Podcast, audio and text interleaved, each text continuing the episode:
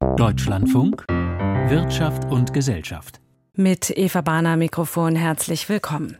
Die Lebenshaltungskosten sind gestiegen, aber der Appetit auf Bio ist ungebrochen. Die Branche trifft sich in dieser Woche in Nürnberg. Wir berichten gleich von der Messe Biofach.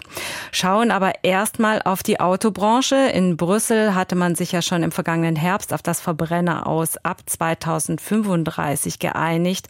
Heute hat das EU-Parlament diese Einigung abgesegnet und zugleich gibt es Vorschläge, wie auch Busse und Lkw in Zukunft Zukunft emissionsarm fahren sollen. Auch dazu gleich mehr.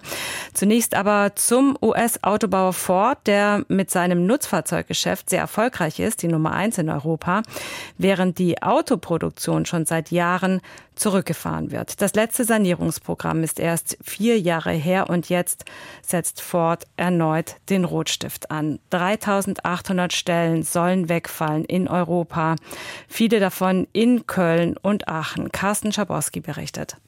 Es sind Jobs in der Verwaltung und vor allem in der Entwicklung, die bei Ford gestrichen werden sollen, vor allem in Köln. Das Ganze soll in den kommenden drei Jahren geschehen. 2300 Stellen weniger. Die Zahlen von heute machen vielen Menschen Angst. Die versucht Ford Deutschland-Chef Martin Sander etwas zu nehmen. Auf der anderen Seite können wir aber auch unseren Mitarbeitern eine ganz klare Perspektive geben, indem wir betriebsbedingte Kündigungen hier am Standort Köln bis 2032 ausschließen. Zum Beispiel Vorruhestandsregelungen sollen dafür sorgen, dass es zumindest in den kommenden zehn Jahren keine betriebsbedingten Kündigungen in Köln gibt verhaltene Stimmung bei den Mitarbeitern? Ja, gemixt. Also positiv ist, dass es erstmal keine betriebsbedingten Kündigungen gibt. Aber generell ist natürlich so, man hat sich ein bisschen mehr Perspektiven erwartet. Ja, man ist schon eine längere Zeit dabei und macht sich natürlich Gedanken, klar. Ja. Es ist auf jeden Fall ein besseres Gefühl. Wir hatten ja die Furcht gehabt, das Worst-Case-Szenario könnte in Kraft treten, aber das war jetzt ein viel besseres. Deswegen sind wir erstmal zufrieden. Ja, man kann zufrieden sein. ja. Absolut. Also hat sich der Betriebsrat für uns eingesetzt, können äh, froh sein, dass wir so einen starken Betriebsrat haben. Diesem starken Betriebsrat ist es womöglich zu verdanken, dass es nicht ganz so dicke kam wie noch vor etwa einem Monat angenommen. Etwa 900 Jobs, von denen man eigentlich dachte, dass sie ebenfalls gestrichen werden würden, konnten gesichert werden. Darum konnte auch die IG Metall dem Stellenabbau zustimmen. Und Benjamin Gruschka, Gesamtbetriebsratsvorsitzender, ist erleichtert. Wir haben die Hardware gesichert, die Softwarekomponenten gesichert, Gesamtfahrzeugentwicklung, die Fähigkeit sind ganz, ganz wichtige Dinge. Der Bereich wird kleiner, aber er bleibt vollends erhalten. Und damit sind viele zufrieden, aber natürlich äh, machen sich natürlich auch einige Sorgen, weil es ist natürlich ein kleiner Werden des Standorts. Mit den Sparplänen verliert Köln als Ford-Entwicklungsstandort an Bedeutung. Die Gründe dafür sind vielfältig. Ford ist zum Beispiel nicht unbedingt im Luxussegment unterwegs. Darum ist es für den Autobauer schwieriger, einfach die Preise anzuheben. Und dann wurden auch Fehler gemacht, vor allem in Sachen E-Autos. Dieser Trend wurde erst einmal verschlafen. Erst in diesem Jahr sollen die ersten reinen E-Autos von Ford vom Band rollen. Zu spät, erklärt Stefan Bratzel von der Fachhochschule der Wirtschaft in Bergisch Gladbach. Etablierte Anbieter werden durch neue Player etwa aus China zunehmend unter Druck gesetzt. Und wenn es nicht gelingt, auf diese Trends wie etwa Elektromobilität rechtzeitig zu setzen, verliert man schnell größere Marktanteile. In Europa stiegen die Verluste bei Ford zuletzt auf 400 Millionen Dollar. Über die Sparpläne von Ford Carsten Schabowski. Vor Gericht hatten Klimaschützer zwar bislang keinen Erfolg gegen Autobauer. Das Landgericht Braunschweig hat heute erst eine Greenpeace-Klage gegen VW abgelehnt. Politisch ist das Verbrenner aus inzwischen aber beschlossene Sache. Heute hat das EU-Parlament endgültig beschlossen, dass ab 2035 nur noch Pkw zugelassen werden, die keine Treibhausgase ausstoßen. Das gilt nicht für Lkw und Busse, doch auch da hat die EU-Kommission schon Pläne. Aus Straßburg Caroline Born.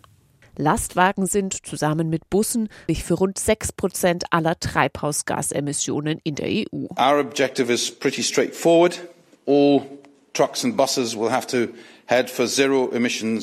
das Ziel sei einfach, sagt Klimakommissar Franz Timmermans. Alle Lkw und Busse müssten in Zukunft emissionsfrei fahren.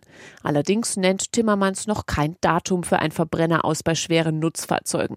Die Hersteller müssen die Emissionen ihrer Fahrzeuge aber um 90 Prozent reduzieren, und zwar bis 2040. Vorher werden die Flottengrenzwerte für neu zugelassene Fahrzeuge schrittweise verschärft. Und darunter fallen in Zukunft auch leichtere Lkw und Busse. Für Stadtbusse schlägt die Kommission sogar vor, dass sie bereits ab 2030 emissionsfrei sein sollen. Deutlich mehr Zeit erhalten die Hersteller für schwere Fahrzeuge, denn, so Timmermans, We will eventually have to move to a 100% target, but at this stage we cannot yet say when all uses of trucks and buses can be made zero emissions Mit den derzeit verfügbaren Technologien sei noch nicht klar, wann alle Lastwagen emissionsfrei werden könnten. Insbesondere der Güterverkehr, der lange Strecken mit schwerer Fracht zurücklegen muss, lässt sich nicht so einfach elektrifizieren. Hinzu kommen lange Ladezeiten und ein schlecht ausgebautes Ladenetz. Natürlich brauche es mehr Tempo beim Ausbau der Ladeinfrastruktur, so Michael Bloss von den Grünen. Dem EU-Abgeordneten geht der Vorschlag der Kommission nicht weit genug. Konkret bedeutet das, dass noch nach 2040 neue Diesel- und Benzin-LKWs zugelassen werden und die sind dann noch bis 2055, 2060 auf der Straße. Das heißt, wir werden die Klimaneutralität im Verkehrsbereich nicht erreichen. Es wird weiterhin CO2 im Verkehr ausgestoßen werden. Das ist eine schlechte Nachricht fürs Klima. Die EU will bis 2050 klimaneutral werden. Dafür hat das EU-Parlament am heutigen Dienstag für ein anderes Gesetz grünes Licht gegeben. Es betrifft die leichten Nutzfahrzeuge. It is adopted and thereby the first reading of Parliament is closed. Für Pkw und Transporter ist das Verbrenner aus angenommen mit 340 Stimmen. 279 Abgeordnete haben mit Nein gestimmt. Zu ihnen zählen unter anderem die Christdemokraten. Daniel Kaspari hält es für den falschen Weg, ab 2035 keine Neuwagen mit Verbrennungsmotor zuzulassen. Der CDU-Politiker kritisiert im Deutschlandfunk, wirklich nur auf ein Pferd zu setzen, wie das im Moment passiert, nämlich rein auf die Elektromobilität, halten wir für falsch. Wir als Christdemokraten gehen davon aus, dass die Ingenieure, äh, die wir haben in Deutschland und Europa und auf der Welt, so intelligent sind, dass die vielleicht Lösungen morgen entwickeln, von denen wir heute noch gar nicht wissen, dass es sie geben könnte. Auch wenn der Verbrennungsmotor in Europa in Zukunft faktisch verboten ist, auf dem globalen Markt werde er weiter eine Rolle spielen, sagt Simon Schütz, der die Pressestelle beim Verband der Automobilindustrie leitet. Die deutsche Automobilindustrie will und darf diesen Fortschritt und natürlich auch die damit einhergehende Wertschöpfung nicht allein anderen Weltregionen überlassen. Essentiell sind in diesem Kontext übrigens auch E-Fuels, also synthetische Kraftstoffe, hergestellt mit erneuerbaren Energien, um den Bestand an Fahrzeugen zu dekarbonisieren. Denn ihre alten Diesel und Benziner dürfen Verbraucher auch nach 2035 noch weiterfahren, solange sie wollen. Aus Straßburg berichtete Caroline Born. Die Konjunkturaussichten haben sich in der EU zwar mittlerweile aufgehellt, auch die EU-Kommission hat sich ja nun auf die Seite der Optimisten geschlagen und rechnet nun wieder mit Wachstum in diesem Jahr. Doch klar ist auch, dass dieses nur mit einer extrem expansiven Fiskalpolitik der Regierungen möglich ist und Ausnahmen bei den Schuldenregeln, die eigentlich in der Eurozone gelten, die nämlich lauten höchstens ein Haushaltsdefizit von drei Prozent der Wirtschaftsleistung und 60 Prozent für den gesamten Schuldenberg. Diese wurden in den letzten Jahren ausgesetzt, zunächst wegen der Pandemie, dann wegen der russischen Invasion in der Ukraine. Inzwischen aber nimmt die Debatte Fahrt auf, wie es jetzt weitergeht. Peter Kapern aus Brüssel. So langsam geht es ans Eingemachte. Im vergangenen November hatte die EU-Kommission erste Überlegungen zur Reform des Stabilitäts- und Wachstumspakts präsentiert. Heute debattierten die Finanzminister erstmals ausführlich darüber und offensichtlich sehr kontrovers, wie Schwedens Finanzministerin Elisabeth Svantesson hinterher andeutete. It is no secret that the member states have different views and starting point here, but es sei ja kein Geheimnis, sagte sie, dass die Mitgliedstaaten unterschiedliche Ansichten hätten, aber immerhin habe man sich vor schwierigen Debatten nicht weggeduckt. Der Zeitplan der EU-Kommission ist ambitioniert. Beim nächsten EU-Gipfel im März sollen sich die Mitgliedstaaten auf wichtige Eckpunkte der Reform verständigen, die dann bis zum Jahresende unter Dach und Fach sein sollen. Damit der derzeit ausgesetzte Stabilitätspakt im neuen Gewand ab 2024 2020 wieder angewendet werden kann. Allerdings gibt es da jemanden, der sich diesem Zeitplan so nicht einfach beugen will. Wir haben noch nicht mehr als nur einen Start, sagt Bundesfinanzminister Christian Lindner. Soll heißen, Deutschland hält von den im November vorgestellten Kommissionsideen nicht viel. Die Vorschläge der Europäischen Kommission bedeuten das Betreten eines unentdeckten Kontinents. Niemand kann exakt sagen, was damit verbunden ist. Und äh, deshalb äh, sind sie für uns so nicht zustimmungsfähig. Konkret hatte die Kommission vorgeschlagen, künftig mit jedem einzelnen Mitgliedstaat einen individuell ausgehandelten Plan für den Abbau der Verschuldung zu erarbeiten. Auf der Grundlage einer individuellen Schuldentragfähigkeitsanalyse. Im Gegenzug für Reformen soll es möglich sein, den Mitgliedstaaten zusätzliche Zeit einzuräumen für den Schuldenabbau. Ein Plan, der dem französischen Finanzminister durchaus zusagt. Des règles qui doivent nous permettre de trouver un bon équilibre man brauche neue Regeln, die es möglich machen, eine gute Balance zu finden zwischen der Rückkehr zu gesunden Staatsfinanzen einerseits und der Möglichkeit andererseits in den Kampf gegen den Klimawandel zu investieren, so Bruno Le Maire. Doch die Bundesregierung steht gemeinsam mit anderen auf der Bremse. Sie fürchten einen zu großen Ermessensspielraum der EU-Kommission. Für Deutschland ist deshalb zwingend, dass wir nachvollziehbare, glaubwürdige, berechenbare Pfade zur Reduzierung von Defiziten und Schuldenständen sehen. Und keine wachsweiche Umsetzung des Stabilitätspakts durch die Kommission. Derzeit scheint völlig offen, ob diese Differenzen bis zum Jahresende überbrückt werden können. Aus Brüssel berichtete Peter Kapherrn.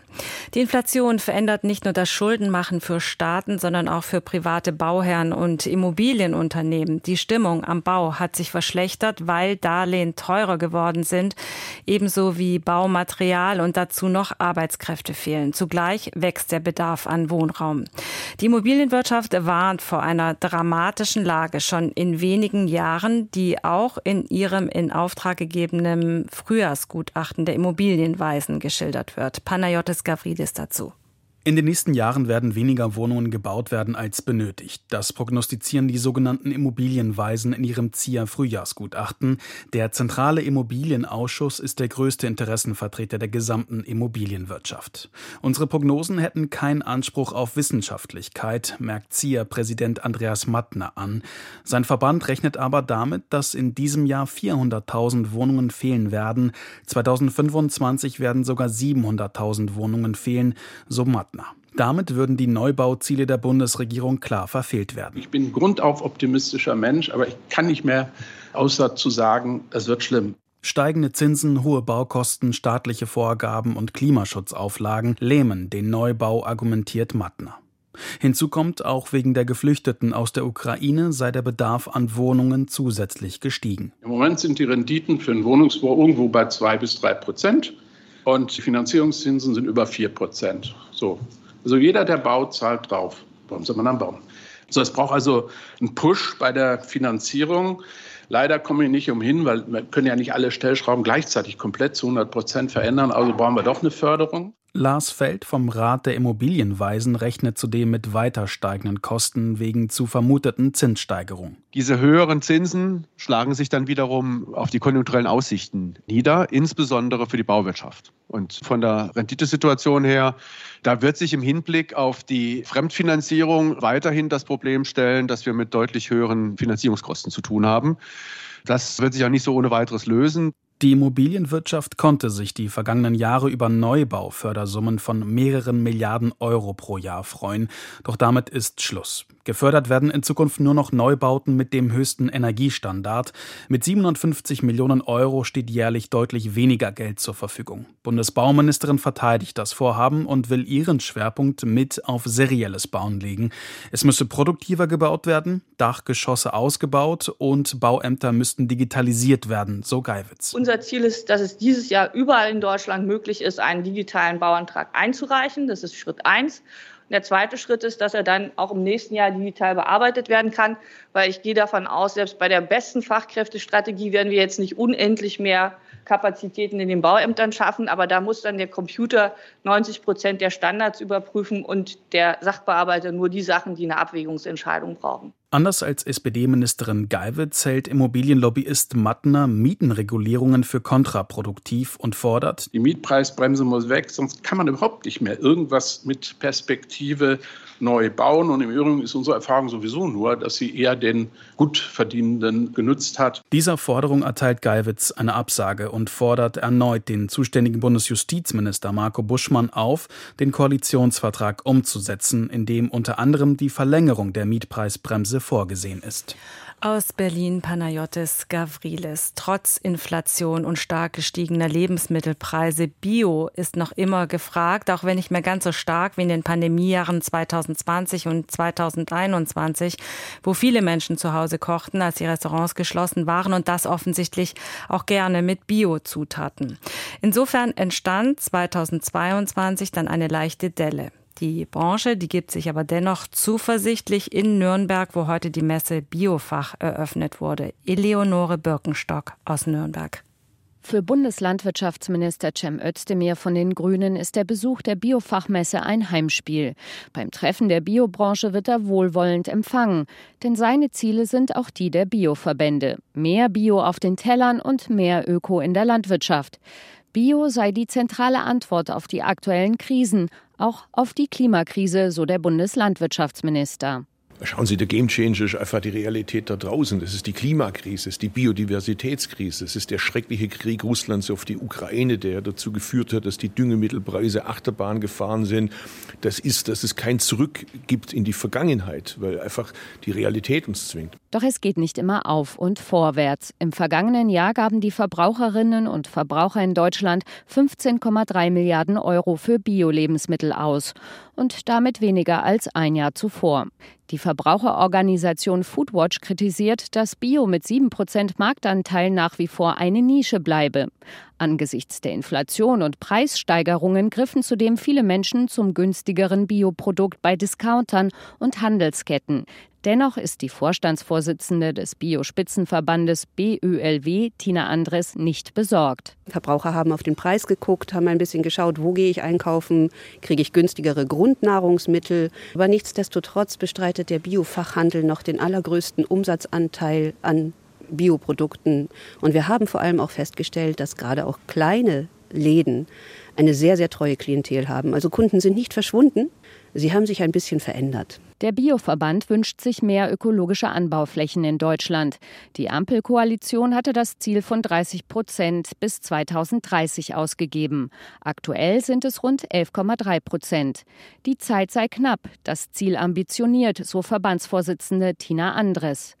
Ein Mehr an Bio verspricht sich der Bundeslandwirtschaftsminister Özdemir vom Ökolandbaugesetz.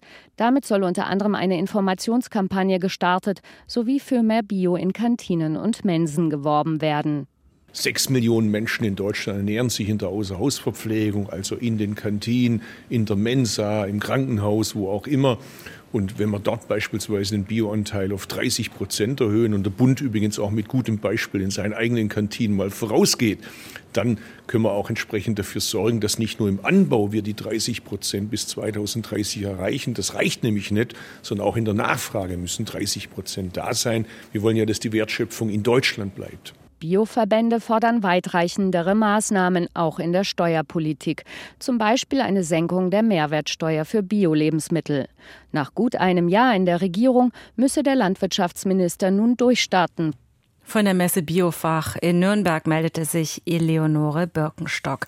Und nach der langen Corona-Durststrecke ist offenbar auch die Reiselust zurück, trotz gestiegener Preise. Die Reisebuchungen ziehen an beim TUI-Konzern, der ja mit Staatsgeldern gerettet werden musste. Und nun will TUI 2023 die Wende schaffen. Und was auch Thema sein dürfte auf der heutigen Hauptversammlung, sind die ehrgeizigen Klimapläne. Und da ist TUI nicht alleine. Doch was sind die Klimaversprechen der Reisebranche überhaupt wert? Brigitte Scholtes hat mal nachgefragt. Die Tourismusbranche bemüht sich um mehr Nachhaltigkeit, denn das vor allem Fliegen der Umwelt schadet und Kreuzfahren ebenso. Das wissen eigentlich auch die deutschen Urlauber inzwischen.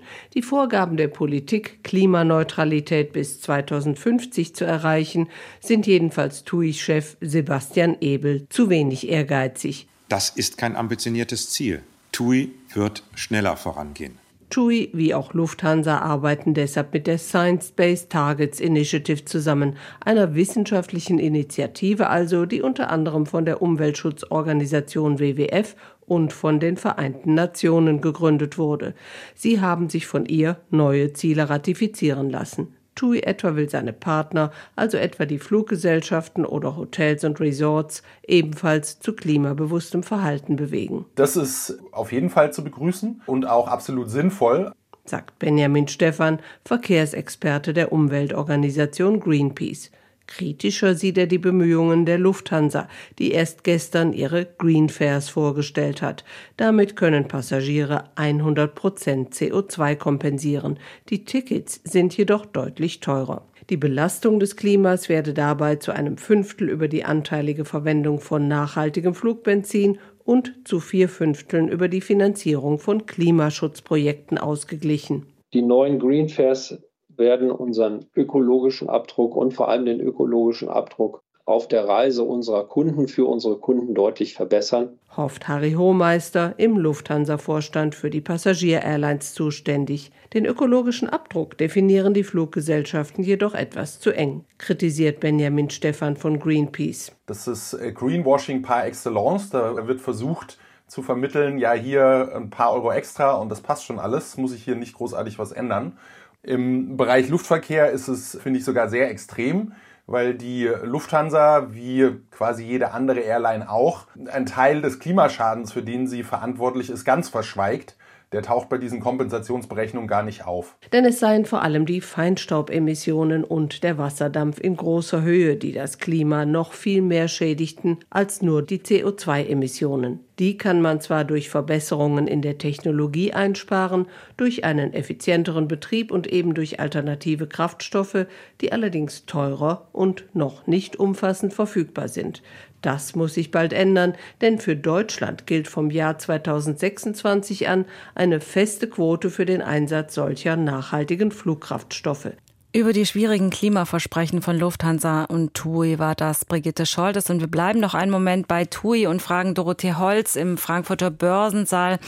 Es soll ja eine Kapitalerhöhung bei TUI geben. Wurde die denn bereits beschlossen auf der Hauptversammlung? Es ist noch nicht entschieden, zumindest sind noch keine diesbezüglichen Nachrichten über die TICA gelaufen. Ziel dieser Kapitalerhöhung ist ja, die Staatshilfen zurückzuzahlen. Staatshilfen, die während der Corona-Krise gewährt wurden. Bis Ende des Jahres sollen mindestens 730 Millionen Euro plus Zinsen zurückfließen. Das ist auch möglich, weil die Geschäfte wieder laufen. Zwar ist der Winter für die Branche eher mau, aber TUI hat den saisonüblichen Quartalsverlust halbiert und meldet steigende Buchungszahlen. Im ersten Quartal nahm der Umsatz gegenüber dem Vorjahr sogar um fast 60 Prozent zu. Schauen wir in die USA, da hält sich die Inflation offenbar hartnäckig. 6,4 Prozent meldet das Arbeitsministerium jetzt heute Nachmittag. Wie reagieren die Börsen darauf? Naja, das war nicht ganz, was äh, Volkswirte und der Markt erwartet hatten. Die Prognosen lagen nämlich bei 6,2 Prozent. Immerhin bleibt es beim Abwärtstrend. Äh, trotzdem, die Märkte reagieren hochnervös. Der DAX ist auf Berg- und Talfahrt. Es ging zunächst runter, dann rauf, wieder runter und jetzt steht ein kleines Plus von 0,2 Prozent an der Börsentafel. Der DAX bei 15.427 Punkten. Dow Jones und die Nasdaq dagegen im Minus keine ganz einfache Nuss, die die US-Notenbank dazu knacken hat, zumal die Kerninflation, also die Rate ohne die schwankungsanfälligen Energie- und Lebensmittelpreise 5,6 Prozent betrug, also weiter viel zu hoch. Man rechnet mit noch zwei weiteren moderaten Zinsschritten, aber das hängt natürlich von der zukünftigen Entwicklung der Preise ab. Strengere CO2-Grenzwerte für Autos und auch für Nutzfahrzeuge soll es geben in Zukunft. Darüber haben wir berichtet. Gibt es darauf Reaktionen? Es ist ja nicht ganz ohne, was die EU-Kommission da beschlossen hat. Verbrenner aus für Pkw ab 2035. Darauf war man hier schon eingestellt. Aber vor allem eine CO2-Reduktion bei Nutzfahrzeugen von 90 Prozent bis 2040. Das setzt die Aktien von Daimler Truck im DAX gelistet leicht unter Druck. Die Papiere von Autoherstellern aber im Plus.